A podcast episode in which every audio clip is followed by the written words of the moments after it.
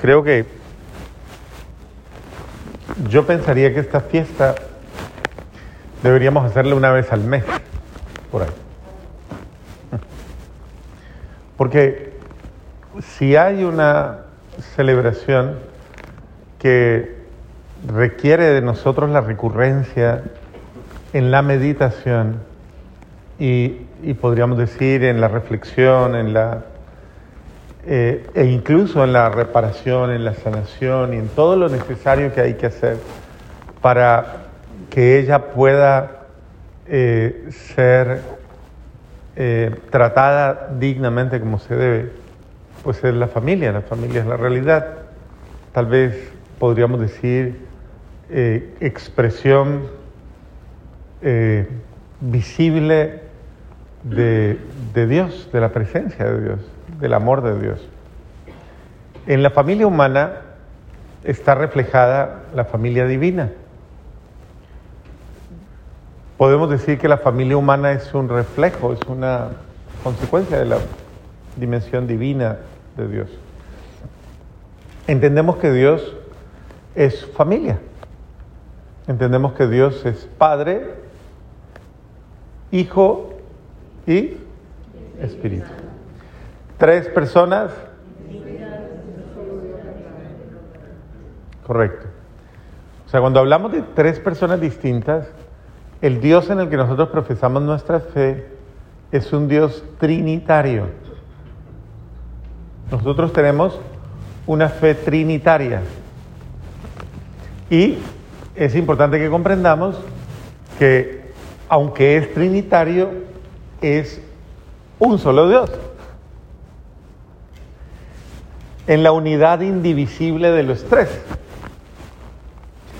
Y en la plenitud en la plenitud de los tres. Entonces, de la misma manera como eh, una familia está eh, expresada en los miembros, padre, madre e hijos,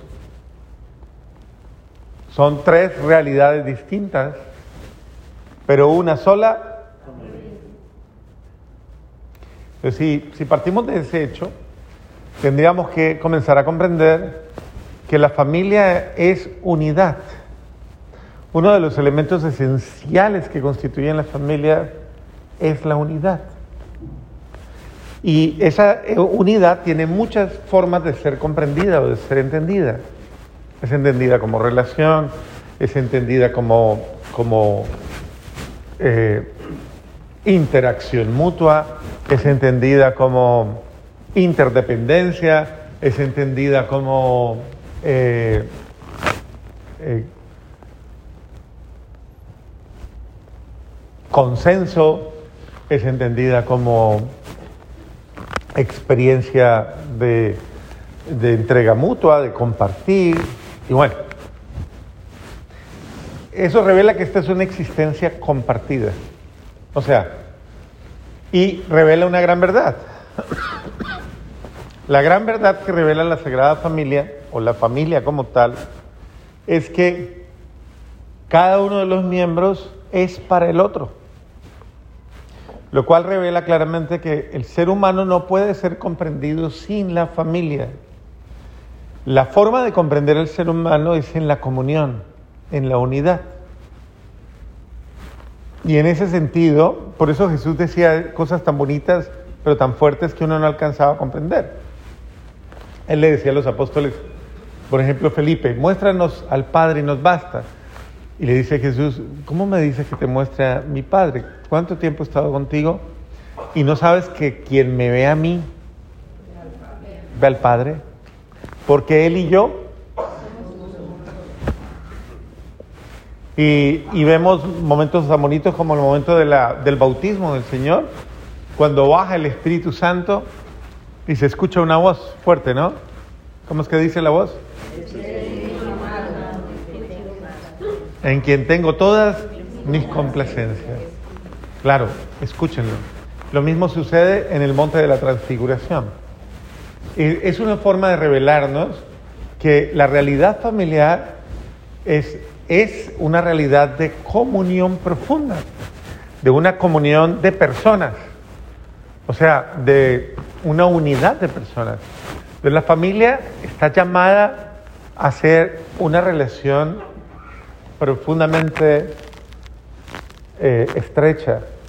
La unión entre el bebé y su madre y el padre también ya es una realidad que está revelando esa, esa comunión. El padre, la madre y los hijos. Y en ese sentido de comunión y de correlación, de interrelación, la familia se hace una y se hace fuerte y se hace perfecta. Es decir, uno de los caminos para llegar a la plenitud de la vida humana está en la unidad de la familia o en la unión de la familia o en la comunión de la familia. Entonces, si yo quiero ser persona, tengo que ser familia. La persona que no es familiar o sea, no es familia, que no se integra a la familia, no se forma como persona. Eh, la única forma de formarse como persona es aprender a ser miembro de una familia. Y ese, esa forma de, en la cual yo soy miembro o hago parte de una familia y en la cual se va formando todo mi ser, eh, define lo que, quién soy yo. Entonces, la forma en que yo voy asumiendo la relación paterna, la relación materna, la relación filial con mi padre, la relación filial con mi madre, la relación filial con los hermanos y con cada uno de los miembros en cada una de las escalas de, de, la familia, los abuelos y, cada uno de los miembros. En esa dimensión en que yo soy parte de esa eh, realidad maravillosa, en la medida en que yo me relaciono en familia, eh, yo comienzo a adquirir la personalidad, la identidad que después me revelará como fulano de tal, como quién soy. Incluso antiguamente se utilizaban los apellidos, por ejemplo. ¿Cómo nacieron los apellidos? Los apellidos nacieron, según la tradición judía, por ejemplo, era, eh, o se dice, ¿no? Por ejemplo, de Jesús. Bar José, el hijo de José. Eh, y de la misma manera es básicamente eh, hablando, hablando de José de Jesús, por ejemplo, se habla de en relación con José, pero en relación también con Dios. Pero el apellido como tal viene siendo la relación con el padre y la relación con la madre y la herencia genética que puede existir. Dentro de esta perspectiva es importante comprender que la gran responsabilidad de la familia está en darle una identidad a ese miembro que Dios le ha confiado. Entonces, darle unos afectos, unos sentimientos, una personalidad, una identidad. Y por eso tú formas al ser humano en familia formas al niño, formas al hombre, se va formando este ser por la interacción. Entonces, eh, es una grave responsabilidad porque tú como padre o como madre estás llamado a reflejar primero que todo la grandeza de tu vocación. Por eso desde esa perspectiva se puede comprender que no cualquiera es papá y no cualquiera es mamá. Y cuando digo que no cualquiera, estoy diciendo que es que una persona inconsciente, inconsciente de su papel, eh, lógicamente esa persona que, es inconsciente puede hacer mucho daño. Por eso yo personalmente, si a mí me preguntan, yo, si algún día me dieran la alegría y la gracia de participar en algún estamento sociopolítico, en el cual yo propusiera algo, pudiese proponer algo, yo propondría que todo individuo que tenga vocación de familia debe hacer un curso universitario de cómo aprender a ser familia. No un cursito de fin de semana, no un cursito de, no, un curso un curso profundo, porque a ver, ¿cuál es la profesión más demandante que existe o la profesión más exigente que existe.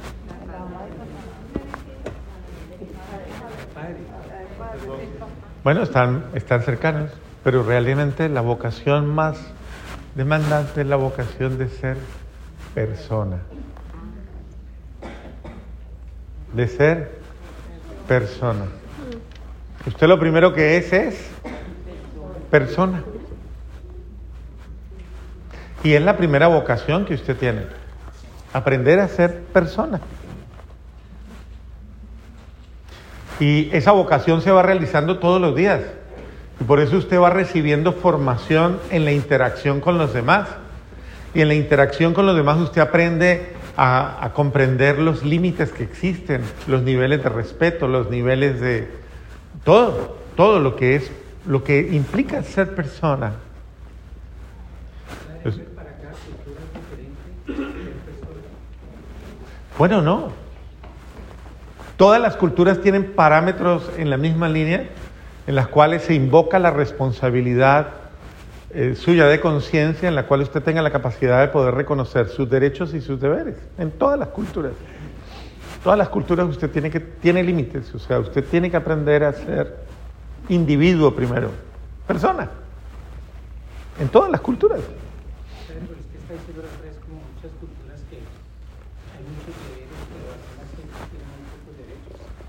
Sí, eh, pero eso es otra cosa, porque ya de otro orden, ya es de orden político y de otro orden.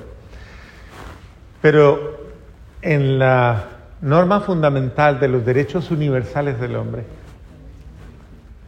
uno de los elementos esenciales que son inalienables es precisamente eso, la vocación a ser persona. Nadie puede ser tratado en contra de su dignidad humana. Sí lo entendemos, ¿no? Nadie. O sea, en cualquier cultura o en cualquier realidad. Tanto que eso es demandable en cualquier lugar, o sea, en cualquier lugar. Es el hecho de, yo personalmente tengo la obligación, en conciencia, cada uno de nosotros, de saber que si formo una familia, si yo soy parte de un hogar, yo estoy llamado a darle a esa familia o a ese hogar lo mejor de mí. ¿O no? Claro que sí. Porque si yo le doy a esa familia lo peor de mí, lo peor de mí, el único culpable de que esa familia se enferme, se malogre, se destruya, y genere individuos con toda suerte y clase de problemas, de taras, de enfermedades, de conflictos, de vacíos, de agresividades y de violencias, voy a ser yo. No la sociedad, yo. Porque finalmente yo soy la persona que ha sido señalada como responsable en la formación de un hogar. Entonces, Ahí es donde cada uno de nosotros debe, debe, debe aprender que el don de ser parte, el regalo de ser parte de una familia, el milagro de ser parte de una familia, es un privilegio, es un honor ser parte de una familia al que yo debo acceder con absoluto respeto y con absoluta delicadeza. En la familia yo estoy llamado a el, el ser humano el mejor ser humano que existe y a valorar a los otros seres humanos que pertenecen a mi familia con el mayor grado de, de, como de calidez humana y de amor humano, porque esas personas Dios me las ha confiado para mi bienestar, para mí. Eso implica que yo no puedo agredir, agredir o yo no puedo maltratar o yo no puedo violentar a las personas miembros de una familia, yo no, yo no puedo hacer con la familia lo que yo quiera. Tristemente hoy día no se guardan parámetros, tristemente hoy día con la rebeldía humana y con todo este poco de cosas que existen, la falta de, de integridad, de valores y de todo, el punto focal de toda la degradación humana y de todas las realidades en contra de la manipulación social política, económica y todo lo que existe, el punto focal está en la familia. Entonces, es importante que seamos conscientes que en este momento uno de los mayores ataques contra el ser humano es la desintegración de la familia. Porque si desintegramos la familia y la convertimos en cualquier cosa, y menos en lo que Dios ha fundado, esa familia, esa realidad humana de desintegración hace manipulable el ser humano y hace gobernable el ser humano desde cualquier perspectiva. Entonces, el concepto de familia no es un concepto atrevido, un concepto... No, no, no, no. La realidad de la familia y el hecho de la familia la iglesia está llamada a salvaguardar, y cuando hablo iglesia, todos nosotros estamos llamados a salvaguardar, es como Dios la ha concebido. Porque hoy día, socialmente hablando y culturalmente hablando, el mundo está haciendo una migración es decir, está cambiando y está yendo a nuevos modelos de algo que llaman familia, pero que no lo es. O sea, están llamando familia eh, la convivencia de dos mujeres o de dos hombres, o la convivencia de eh, una persona con animales y con... o la convivencia de eh, parejas de tres o no parejas, serían ya, serían tríos o grupos múltiples o es decir, todo ese tipo de expresiones de realidades por medio de las cuales eh, supuestamente, por eso la, la intención de legalizar la adopción no importa la identidad genérica que tengan los que conviven. Entonces es destruir la familia destruir el modelo del hombre y destruir el modelo de la mujer y destruir el modelo de la esposa, del esposo, de la madre y del padre. Y migrar a, una figura que pues, se puede poner en cualquier lugar. Entonces, mamá es ya un señor con bigote que se llama mamá. O papá es dos señoras, una que que decidió, qué sé yo, eh, ir en contra de, su identidad genérica, pero que asume, asume otra y se llama papá. Entendemos que todo eso es una, es una farsa, es una mentira, es una agresión, es una forma de destruir al ser humano. Y, toda la permisividad de todas las formas que existen por medio de las cuales hoy día, por ejemplo, ya es, ya es una cosa por los cuales no existen familias permanentes. Entonces ahora no existe la familia permanente, porque ya lo que se ha ido destronando es la estabilidad de la unión del hombre y la mujer. Entonces, por ejemplo, José y Patricia. Eh, que, asumen su relación fundamental bajo el vínculo del matrimonio sacramental. Entonces, hoy día ya la sociedad dice, no, no, no, no, lo que importa no es esa estabilidad, ni siquiera la fidelidad. No existe eso, sino que al contrario, cada uno de ellos puede libremente en cualquier momento eh, buscar otras formas. De pronto ya, sí, ya eh, José se aburre de Patricia o ella se aburre de José y dice, yo ya no me gusta este calvito, yo quiero otro con pelito. O, sucesivamente. O no me gusta él, me gusta eh, fulana, entonces ya yo voy hacia ella. Y entonces porque mi identidad ya no es genéricamente eh, femenina o de búsqueda de correlación con un hombre, sino con otra mujer o con otra, y sucesivamente. Todo ese tipo de cosas son absolutamente esa, eso que se trata de hacer de replantear eh, la realidad humana para eh, someterlo a la relatividad de las cosas y entonces lo que importa no es nada institucionalmente hablando. Una de las instituciones más fuertes que existen es esta, la familia. Usted puede destruir un banco, puede destruir una empresa, puede destruir... Pero una de las realidades que cuando es fuerte, es fuerte, es la familia. Entonces destruye la familia y destruirás toda estructura humana, toda estructura humana. Destruye el concepto de miembro de familia y destruirás toda realidad humana.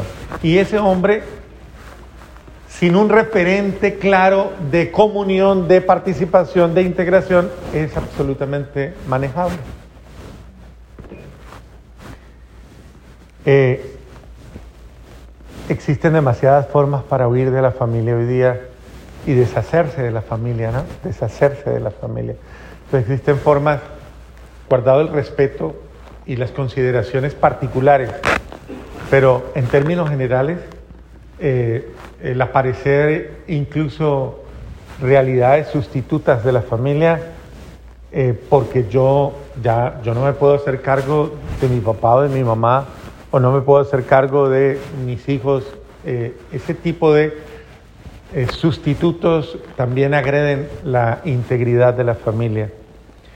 Eh, la escuela es un sustituto, es, un, es una forma de educar al hijo, pero la gran mayoría de los papás en, en la realidad humana le delegan a la escuela casi el 80 o el 90% de su responsabilidad formativa o, y sucesivamente.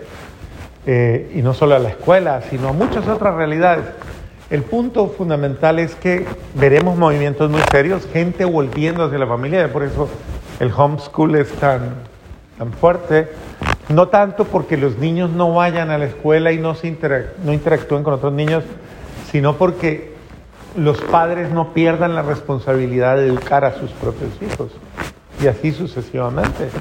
Y entonces yo conozco muchos, muchas personas que han hecho el homeschool y tienen interacción de ciertas actividades con los niños de, de esas familias que tienen la misma figura y así sucesivamente. Pero yo pienso que esto es importante en qué sentido? Que nosotros debemos ser defensores de la familia el estar de acuerdo, tan de acuerdo con el divorcio, tan de acuerdo con, la, con, con las uniones libres, tan de acuerdo con... Es, es una forma de generarle a la familia una especie de inestabilidad. Entonces hoy día, por ejemplo, se escucha a papás diciéndole a sus hijos, vea mi hijo, ensaya a ver si le va bien eso. O a la muchacha, tranquila, ensaye, si no le va bien, pues no se complique la vida.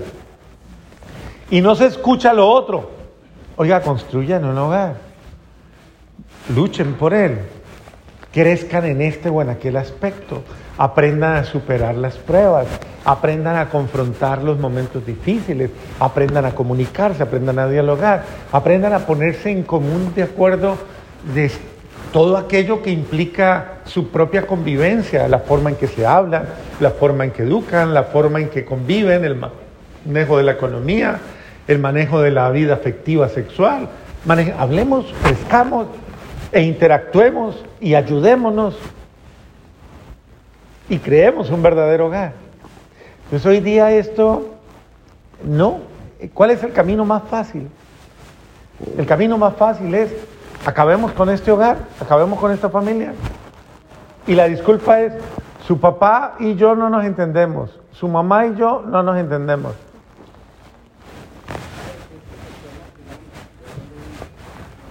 Génesis 1. Génesis 1 y siguiente. Es una experiencia profundamente humana. Es fruto de la acción de, de la interacción humana. Entonces, pienso yo, es precisamente ese regalo que Dios nos ha dado, esa gracia que Dios nos ha dado de ser como Él y de vivir como Él, en esa comunión de personas, en esa comunicación profunda de personas, es la realmente atacada. Por eso, toda la dimensión no dialogal de la familia, no comunicativa de la familia, ya es un atentado contra la familia. Dice, la familia es tan grande, tan santa, tan, tan, tan, tan, que no la quiere el demonio, que es el primer enemigo, ni el mundo, no la quiere el mundo.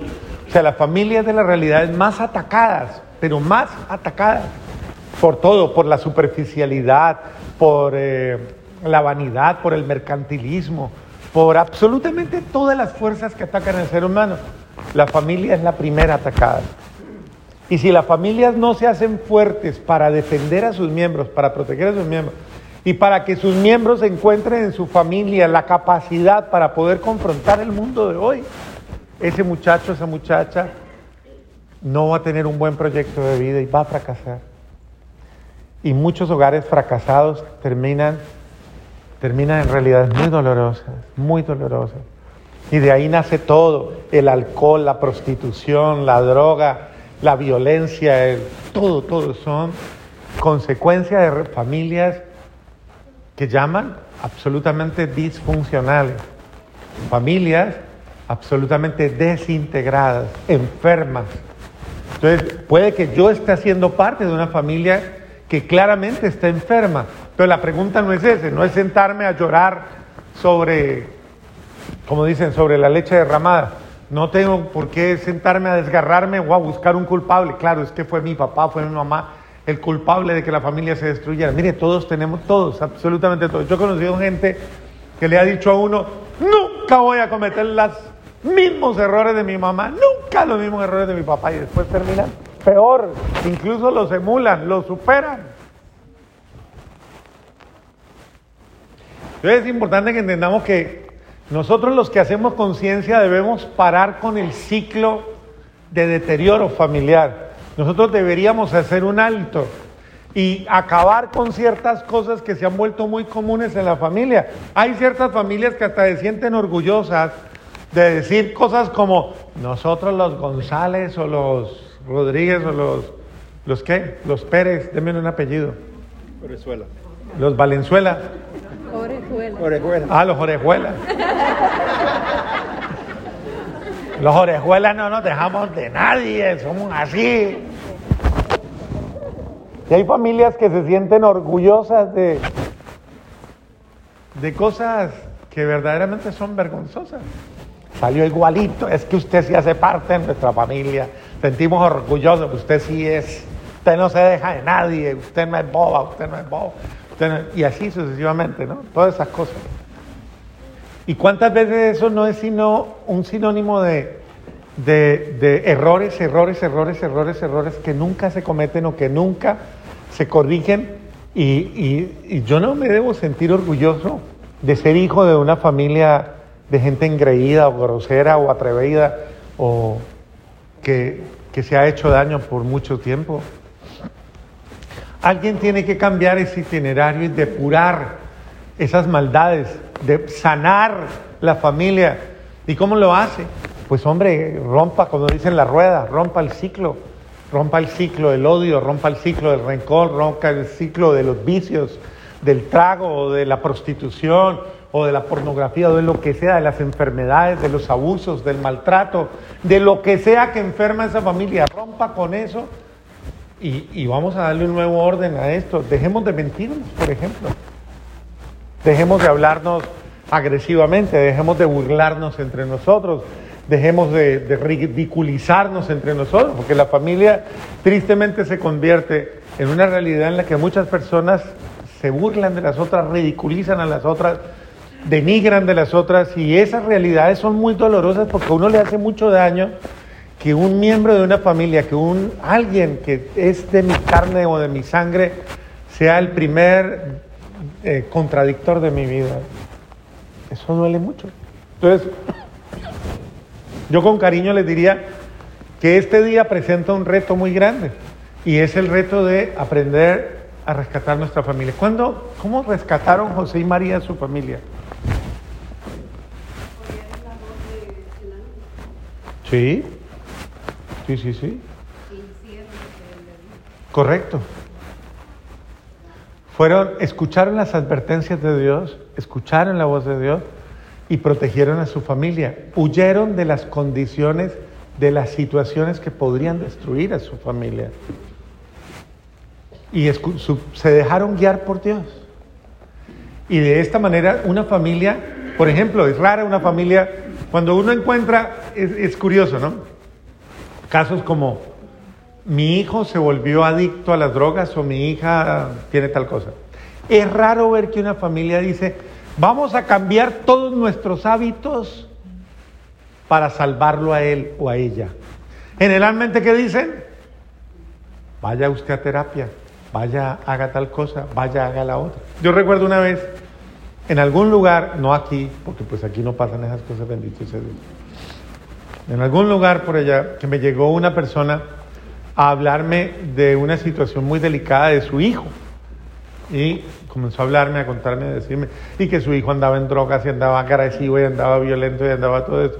Pero entre que me iba contando las cosas, me iba diciendo cosas como, su papá sí es mal geniado, él es grosero, él, es, él a veces le habla muy duro, es muy esto, pero no es para tanto. Y yo, y, y ella, ¿no? Entonces luego dice, y bueno, y yo le digo, y bueno, ¿y tu relación con él qué tal es? Y dice, pues no nos hablamos hace como seis meses, pero eh, pero ahí está, pero por eso estoy aquí, porque estoy preocupada, porque él está perturbando a toda la familia. Y comenzó a describirme toda la situación de... Y llegó un momento en que yo me quedé callado, yo paré y le dije, ¿me perdona un segundo? ¿Me permita que le diga algo? Su hijo no tiene ningún problema. El problema de sus hijos, de su hijo, es usted y su marido y, su, y el entorno que ustedes tienen. Ustedes enfermaron a su hijo. Su hijo solamente está reaccionando a una forma anómala de vivir. Porque toda la familia suya está enferma. Entonces no busquen un chivo expiatorio. No busquen señalar a, eh, el problema de su hijo, no es el problema de su hijo, es el problema de todos ustedes. Y yo entiendo que esa persona tal vez se pudo haber sentido muy mal en aquel entonces y tal vez se pudo haber ido hasta muy brava conmigo, yo porque nunca la volví a ver, bendito sea Dios. Pero, pero a ver, creo que es importante que yo no culpe al otro de su problema. En la realidad del otro yo tengo algo de responsabilidad. Tengo algo de... Una persona no llora sola por su culpa, o no sufre sola por su culpa, o no se aísla sola por su culpa o no asume ciertas realidades solo por su culpa. Hay algo, le duele algo, tiene algo y muchas veces no es, resuelva su problema. Por eso a mí me encanta la terapia también que tienen los alcohólicos anónimos, porque ellos crearon alcohólicos anónimos, pero crearon a la par Alanón. Y Alanón es la realidad de todas las familias a las que son codependientes, o sea, esas familias que de alguna manera tienen que comenzar a aprender a hacer la terapia de convivencia con una persona que está enferma de alcoholismo o de drogadicción. Porque en el fondo, cuando uno le dicen, eh, es el problema de mucha gente, le dice, un terapeuta le dice, usted tiene que ir a un psicólogo. O lleve a su hija, ay, yo quiero llevar a mi hijo al psicólogo, a mi hija. Y el psicólogo le dice, no, yo no puedo hacer nada por su hija o su hijo mientras yo no atenda a toda la familia. Porque el problema de muchas personas y miembros de nuestras familias no depende solo de esa persona. Es que todos, todos estamos mal, todos estamos enfermos. Dios quiere sanar a la familia y Dios quiere sanar, solo se sana la familia cuando se sana el corazón del hombre, sanando el corazón humano. La única forma de proteger mi familia es que yo no deje que mi corazón se contamine y si ya está contaminado, es importante que yo lo limpie y es importante que yo lo sane. Tenemos que cambiar de corazón para tener una convivencia sana, con un corazón lleno de todo tipo de sentimientos negativos, resentimiento, odio, rabia, ira, frustración. Es imposible salvar una familia. La gente no se separa porque no hay amor, no, porque hay mucha soberbia, porque hay mucho orgullo, porque hay mucha arrogancia, porque hay mucho capricho, mucha terquedad. Por eso son las separaciones porque hay absoluta ausencia de Dios en el corazón. Y Dios no puede actuar en gente que está enferma, se enfermó de cosas, dejó que su corazón se contaminara de cosas que les impiden convivir con. Entonces, pidámosle al buen Dios que nos dé la gracia de salvar a la familia como un proyecto común. Qué bueno que la familia, cuando pase algo a alguien, digan, ¿Qué podemos hacer todos para ayudar? ¿De qué manera podemos contribuir para que tú estés mejor? ¿De qué manera? Esta es la respuesta solidaria de una familia. Tú eres miembro de nuestra familia y tú nos importas, tú eres importante. y tú, lo que tú estás sufriendo, queremos tratarlo juntos. Esa es la realidad importante. Cuando una familia toma decisiones juntas, crea condiciones para que el miembro que está padeciendo se pueda salvar. Amén.